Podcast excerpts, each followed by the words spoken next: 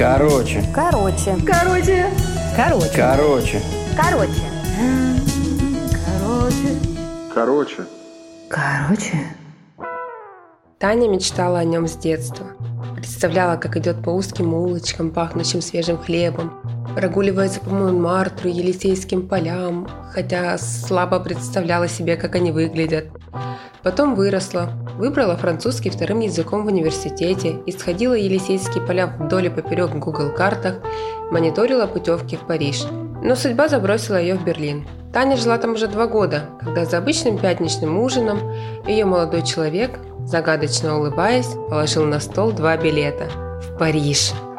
Она чуть стол от радости не перевернула, расцеловала его и поняла, что ей нужно срочно бежать за билетом. Как это в Париже без билета?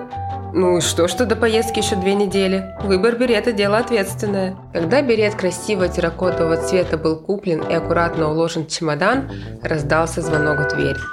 Таня побежала к двери, словно за ней уже было Марсово поле, и Эйфелева башня, и... и... и увидела расстроенное лицо своего парня, которое сообщило, что поездка отменяется. Что-то там случилось на работе, сдвинулся график, и в Париж ну никак не получится.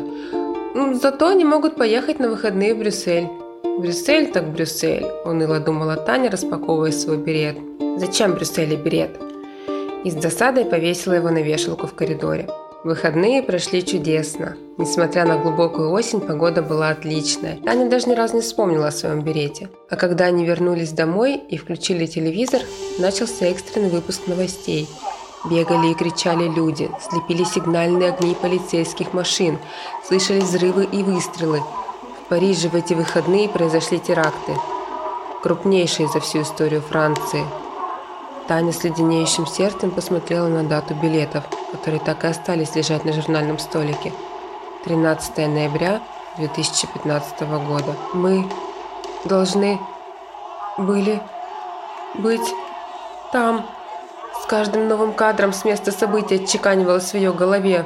Таня медленно повернулась к своему парню и увидела его ошалелые глаза. «Увидеть Париж и умереть?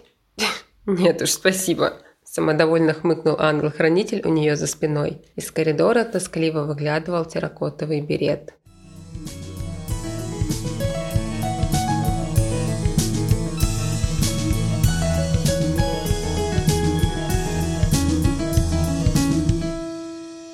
Короче.